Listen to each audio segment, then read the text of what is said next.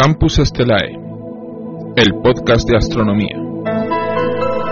Episodio 0. Un saludo a todos.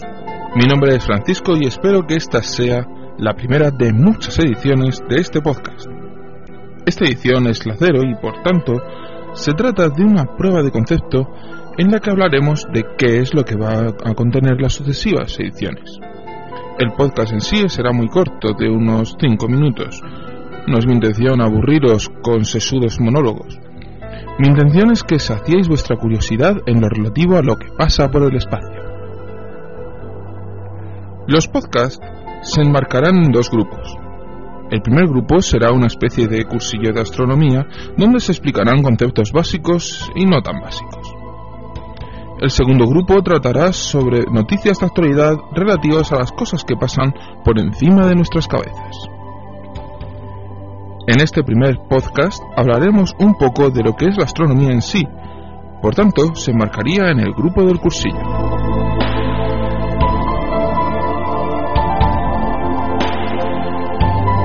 La astronomía es, quizá, la más antigua de las ramas del saber que hay. Según algunos, no fuimos los humanos los que empezamos a usarla. El Sol es el astro que rige el ciclo del día y de la noche.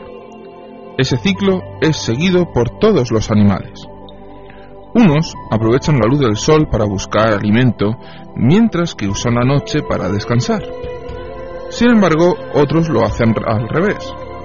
Aprovechan la seguridad de la noche para alimentarse, mientras que duermen durante el día para evitar a los depredadores.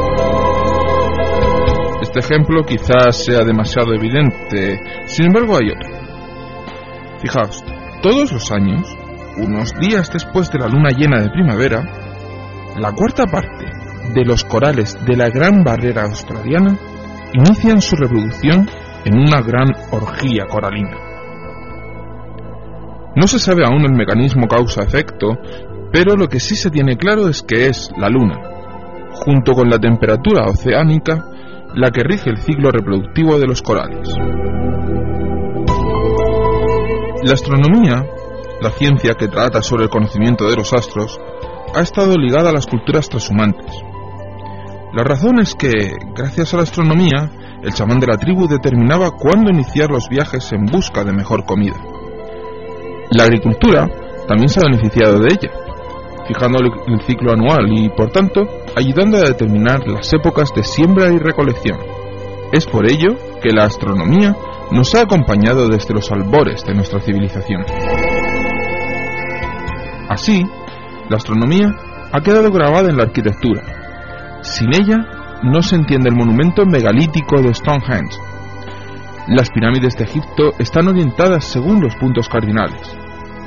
Y las catedrales se erigieron teniendo en cuenta cómo las iluminaría el sol en determinados días del año. Era tal la utilidad de la astronomía que llegó a considerarse mágica y en algunos casos divina. Así, el sol es el principal dios de muchas religiones. En algunas culturas, también los planetas fueron considerados dioses y los astrónomos eran los únicos mortales capaces de determinar con antelación dónde estarían los dioses en un día determinado. Lógicamente, se consideró que estos astrónomos eran capaces de predecir la voluntad de los dioses. Así nació la astrología. Durante mucho tiempo, la astrología y la astronomía permanecieron unidas, pero en el Renacimiento, Galileo Galilei consiguió separarlas de nuevo. Muchos han sido los que han aportado a esta ciencia. Muchas han sido las cosas que ha aportado la astronomía a nuestra sociedad. Cosas como las cámaras digitales no serían tan cotidianas sin la observación del cielo. Es por eso que es interesante conocerla y espero ayudaros a ello en próximas ediciones de Campus Estelae.